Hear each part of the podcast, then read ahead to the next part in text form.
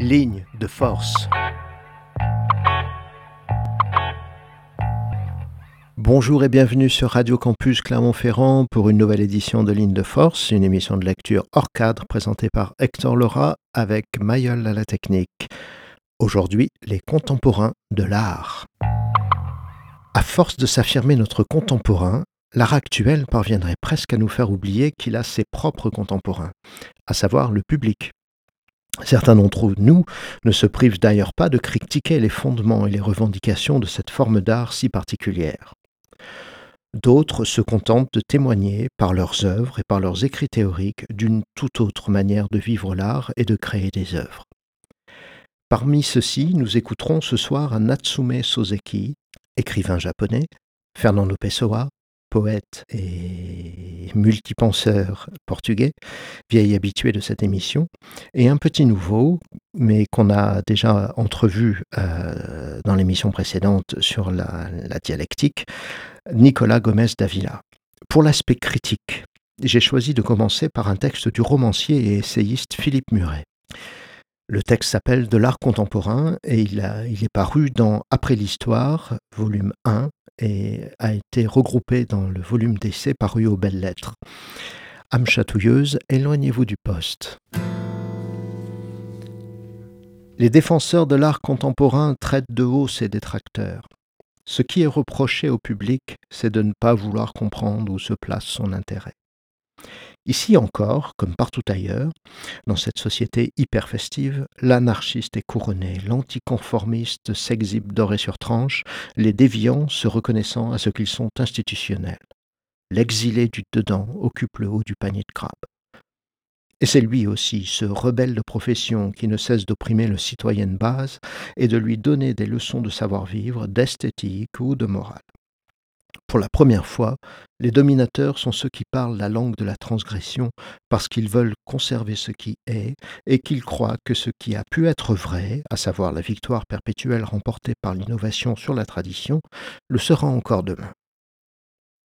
Pour la première fois aussi, la transgression est le moyen essentiel de la domination. On pourrait même dire que l'univers de la transgression a pris la place de celui de la production. C'est pourquoi les défenseurs de l'art contemporain n'oublient jamais de se présenter comme des persécutés. Non seulement ils doivent faire face à la baisse des subventions, à la crise du marché de l'art et même aux prémices d'une déréglementation, mais en plus ils sont en but aux dénonciations péremptoires des antimodernistes. Ici encore, il s'agit de faire croire à la poursuite d'une histoire.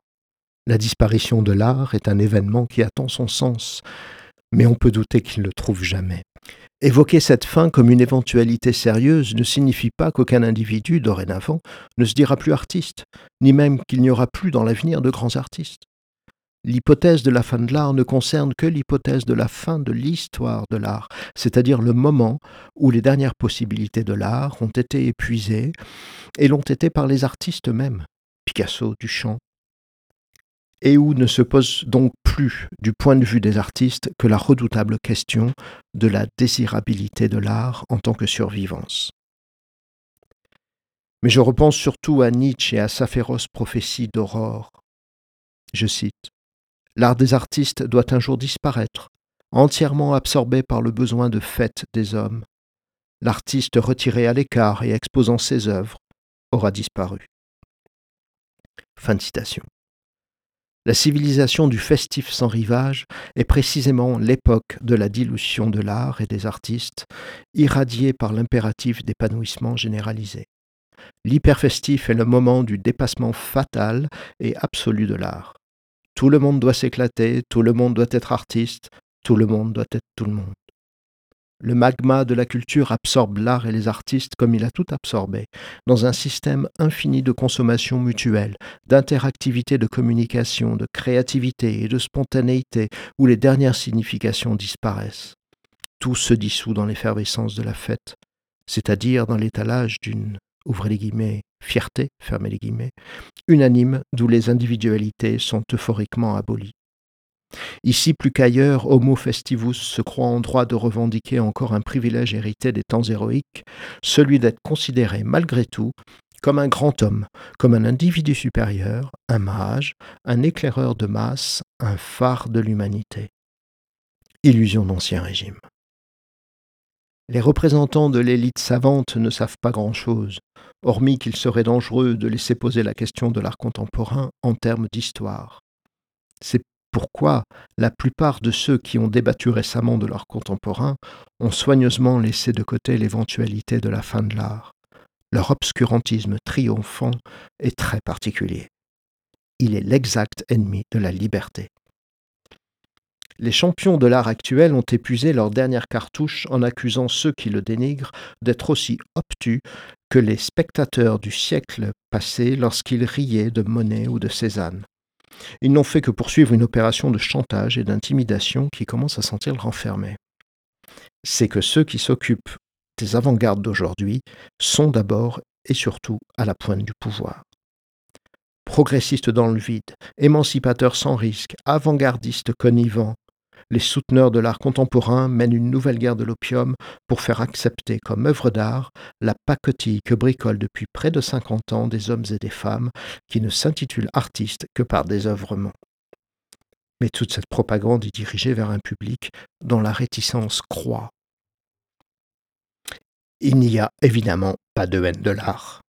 Il y en a bien moins, en tout cas, chez ceux qui contestent l'art contemporain dans sa pertinence même, que chez ceux qui veulent absolument faire semblant de croire que l'art de la période posthistorique est encore de l'art. Qui veut la mort de ces malheureux artistes que rien ne parvient plus à faire sortir de leur misère, hormis le plus froid des monstres froids aujourd'hui? L'État, dont le soutien culturel a été l'un des spectacles les plus obscènes qu'il y ait eu à subir depuis une vingtaine d'années. Personne, et on souhaite encore moins leur martyr. On désirerait seulement qu'ils cessent de se dire artistes, comme avaient pu l'être Michel-Ange, Degas ou Giotto durant la période historique, et qu'ils arrêtent de s'affirmer leurs héritiers. On connaît le couplet habituel de ces maîtres chanteurs. Ceux qui crachent sur mon œuvre sont les descendants de ceux qui crachaient sur Manet. Mais la vérité est qu'ils n'entrent en art que comme on entrait en religion jadis, parce que l'on n'avait aucun espoir d'hériter de qui que ce soit. Le dépeuplement des campagnes, puis la montée du chômage, sont les causes prosaïquement désolantes et sociologiques de cette inflation d'artistes, après-guerre, tout enfiévrés de leur apostolat poético-magique venu de nulle part et transfiguré en mission créatrice. Encore les fameuses Trente Glorieuses, où il y avait du travail pour presque tout le monde, nous ont-elles sans doute épargné quelques vocations artistiques supplémentaires, heureusement détournées en leur temps vers des professions plus honnêtes. Cette époque, hélas, est bien terminée. Sur le terreau de l'exclusion et du chômage galopant, les artistes prolifèrent et ils se nourrissent en circuit fermé de toute cette misère dont ils sont les parasites. Se sachant sans justification, ils tentent de se légitimer en affichant une bonté, une compassion, un dévouement aux intérêts des plus démunis par lesquels ils tentent de désarmer une hostilité qui grandit. Dans le jargon de notre temps, L'art contemporain sera loué parce qu'il est éclectique et hybride, entre guillemets, ou parce qu'il met en œuvre un pluralisme impur, toujours entre guillemets, ce qui signifie qu'il a d'emblée son label indispensable, multiculturel et métisseur. Devenu une sorte de médecine parallèle au même titre que la psychothérapie, l'homéopathie, l'acupuncture, l'auriculothérapie, la lithothérapie, l'aromatothérapie ou l'herbalisme, l'art vante les vertus miraculeuses de ces plantes médicinales dans le traitement ou la prévention des maladies sociales. À partir de là, qui oserait jeter un regard critique ou désinvolte sur les chromos néosulpiciens qu'il peut prodiguer? D'autant que ces chromos revendiquent, tout en restant chromos, un statut d'œuvre révolutionnaire. Ils veulent se faire accepter en même temps comme des provocations et comme des bienfaits. Ils entendent être reçus par le public à la fois comme des chocs et des médications. Il n'y a plus de différence entre le discours des artistes, celui de l'élite éclairée, et ceux de la classe politique. Ici aussi, la fusion s'est opérée, la division sexuelle s'est effacée, les discriminants ont disparu. Tout est noyé dans une même interminable et pitoyable homélie sur la nécessité de la tolérance, l'abjection du racisme, la suavité de la liberté d'expression, l'aplatissement devant les valeurs d'un temps démoli. Il n'y a pas de différence non plus entre les artistes et ce qui représente aujourd'hui l'extrémisme festif le plus antipathique. C'est ainsi que dans Beaux-Arts, magasin de confiserie de la bonne conscience d'avant-garde dans des confitures, on peut découvrir les liens bouleversants que les arts visuels entretiennent avec le crétinisme festivisme de la culture techno, laquelle, nous dit-on, et c'est très rassurant, construit les modes de vie de demain. Cette union de deux arts aussi immangeables l'un que l'autre, mais tous deux rigoureusement citoyens, ne peut que réjouir le connaisseur. Ils étaient faits pour se marier. On leur souhaite d'être heureux et de finir leur jour ensemble, à condition que ce soit le plus vite possible. Par la récitation d'un catéchisme qui ne coûte rien, les belles âmes renouvellent sans cesse leur droit à évoluer dans les sphères supérieures. L'art contemporain est aussi un charity business. Ainsi, l'art se retrouve-t-il en charge du travail caritatif et des émois compassionnels? On lui demande d'être en lutte, lui aussi, comme tout le monde, en lutte contre le sida, contre la fracture sociale, etc. Quelque chose d'imperceptible et de fragile l'avait jusque-là protégé de se voir assigner une pareille mission. Cette protection tenait tout entière dans la distinction, acceptée par presque tous, entre le réel et le symbolique, ou entre l'œuvre et l'existence. Mais c'est plutôt comme interprète de tout le pathos de la vie quotidienne que les artistes se présentent aujourd'hui, on aurait encore bien fait rire n'importe quel amateur des années 70 si on lui avait raconté que l'art aurait un jour pour devoir d'assumer le chaos de la détresse sociale. Les modernistes actuels, qui s'attribuent sans consulter personne la qualité de continuateur de deux ou des deux ou trois dernières générations de véritables modernistes, s'empressent d'oublier au nom de quelle négativité radicale et amorale les réalisations de la modernité d'alors étaient célébrées. Le nouveau réalisme doloriste se veut l'ami de toutes les détresses, et on ne saurait l'en blâmer. L'hyperfestif inclut l'humanitaire et le caritatif, et l'art ne peut s'en écarter s'il veut continuer à se donner l'illusion de perdurer. Il n'aura plus de toute façon que cette illusion. Le retournement de l'art en organisme de bienfaisance, en agent des droits de l'homme, quand ce n'est pas en héros antispectaculaire, il existe des professionnels du subversif et du dérangeant qui avancent l'argument que l'art moderne est contre les médias, que l'arsenal d'images et de techniques qui le composent est un rempart contre la bêtise spectaculaire. Ce retournement-là représente un effacement bien plus fatal et mortel que toutes les attaques qu'il a pu subir. Ceux qui s'affirment préoccupés par le destin de l'art vivant sont maintenant les pires ennemis de toute pensée critique, donc vivante. Ils sont devenus les conservateurs d'une survivance. Mais il en va de l'art comme il en a été naguère de l'existence de Dieu. Dès le moment où cette existence est problématisée, tout est déjà fini et la cause est perdue. Même le sens commun l'a abandonné. Après ce magnifique texte de Philippe Muret qui nous apprend à mieux rire avec les réacs pour moins pleurer avec les progressistes, nous retrouvons à présent un des livres de chevet de cette émission, à savoir le livre de la tranquillité de Fernando Pessoa, qui est un peu comme une, euh, une grande auberge où l'on trouve de tout, et notamment le poète nous y donne une définition de l'art qui est, me semble-t-il, aux antipodes de la conception humanitaire dénoncée précédemment par Muret, et que personnellement je fais mienne. Autobiographie sans événement, 1er décembre 1931. L'art consiste à faire éprouver aux autres ce que nous éprouvons, à les libérer d'eux-mêmes en leur proposant notre personnalité comme libération particulière. L'impression que j'éprouve dans sa substance véritable, qui me fait l'éprouver, est absolument incommunicable. Et plus je l'éprouve profondément, plus elle est incommunicable. Pour que je puisse par conséquent transmettre ce que je ressens à quelqu'un d'autre, il me faut traduire mes sentiments dans son langage à lui. Autrement dit, exprimer les choses que je ressens de telle façon qu'en les lisant, il éprouve exactement ce que j'ai éprouvé. Et comme ce quelqu'un d'autre, par hypothèse de l'art, n'est pas telle ou telle personne, mais tout le monde, c'est-à-dire cette personne qui appartient en commun à toutes les personnes, ce que je dois faire en fin de compte, c'est convertir mes sentiments propres en un sentiment humain typique, même si ce faisant je pervertis la nature véritable de ce que j'ai éprouvé.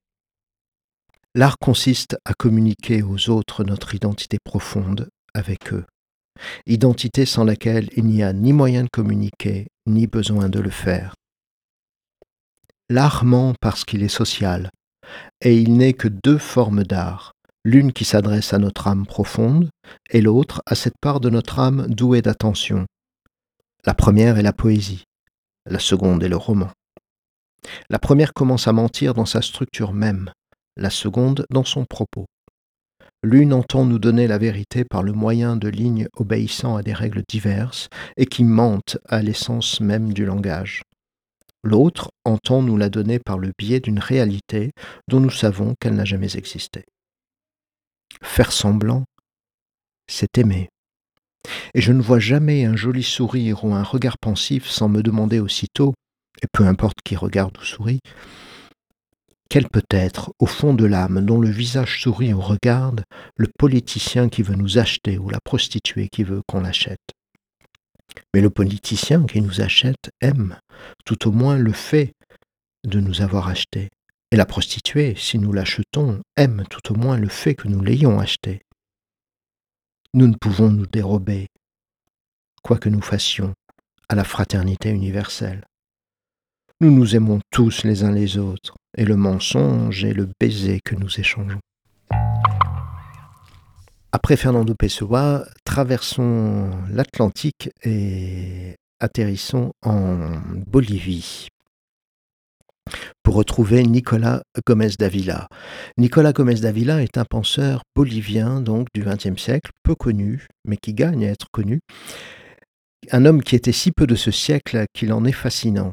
Ces livres se présentent comme des tableaux pointillistes dont les points sont des remarques, des phrases bien trompées sur différents sujets connexes que le lecteur est invité à relier ensemble par sa propre méditation, contribuant ainsi de manière singulière à la peinture qui se crée sous ses yeux à la lecture du livre. Les phrases de Gomez d'Avila sont comme autant d'antidotes, de contrepoisons ou de vaccins pour lutter contre les errements de l'art actuel et plus largement contre les errements de l'époque. Je vous laisse faire le lien entre les deux lectures précédentes et celle-ci. Cette fois encore, âme chatouilleuse, éloignez-vous du poste. Toute œuvre d'art répond à une question qui ne l'a pas précédée. Contrairement à l'art d'autres époques, l'art actuel est inintelligible sans l'esthétique doctrinaire qui l'étaye. Celui qui prête attention au vacarme de son époque n'en écrira pas la musique. Personne ne s'appelle lui-même poète, philosophe ou artiste sans quelque inconvenance et force impudeur. Parmi les artistes, ce qui abonde, c'est la triste espèce des imposteurs sincères. L'uniforme d'artiste est un déguisement de bourgeois. Notre réticence devant nombre d'artistes modernes n'est pas due au caractère insolite de leurs œuvres, mais au côté rebattu de leurs propositions. La tradition est œuvre de l'esprit qui, à son tour, est œuvre de la tradition. Quand une tradition meurt, l'esprit s'éteint, et les figures qu'il avait élaborées en objets retournent à leurs conditions d'ustensile. Les authentiques œuvres d'art éclatent dans le dos de leur temps comme des obus oubliés sur un champ de bataille. Le temps distille la vérité dans l'alambic de l'art. Dans les arts, les formes originales apparaissent en général là où l'on a simplement cherché à ouvrer le mieux possible les formes traditionnelles. L'originalité a besoin de s'adosser à la continuité d'une tradition. Personne ne pense sérieusement aussi longtemps qu'il juge important d'être original. Les esthétiques modernistes ont été inventées par des écrivains réactionnaires Balzac, Baudelaire, Eliot. La statue grecque doit sa plénitude corporelle à la spiritualité hellénique. Là où l'on croit au seul corps, on ne trouve qu'inerte géométrie. L'art abstrait n'est pas illégitime, mais limité.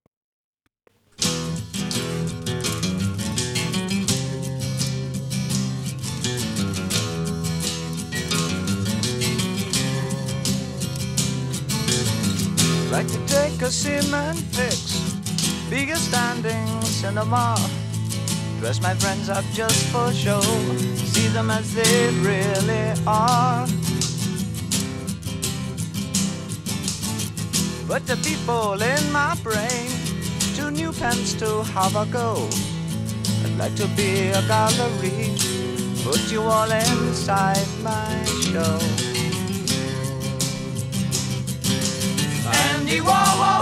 A scream, hang him on my wall.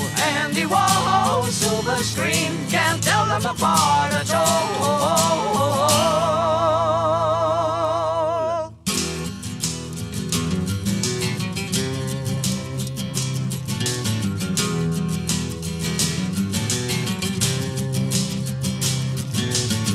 Andy walking, Andy tired, Andy take a little snooze. Him up when he fast asleep, send him on a pleasant cruise. When you wake up on the sea, be sure to think of me and you. To think about paint and to think about glue, what a jolly boring thing to do. Andy Warhol a scream.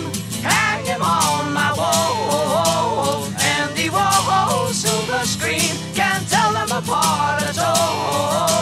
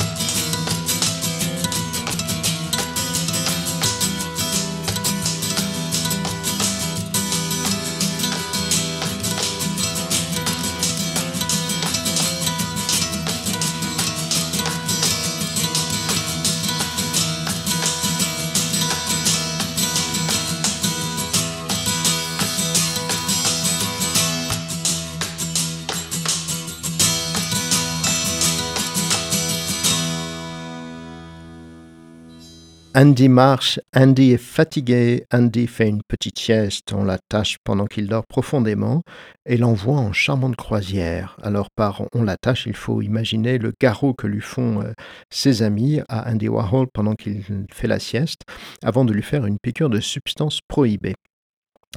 À son réveil sur les flots, bien sûr, c'est à toi et à moi qu'il pense. Il pense à la peinture et il pense à la colle.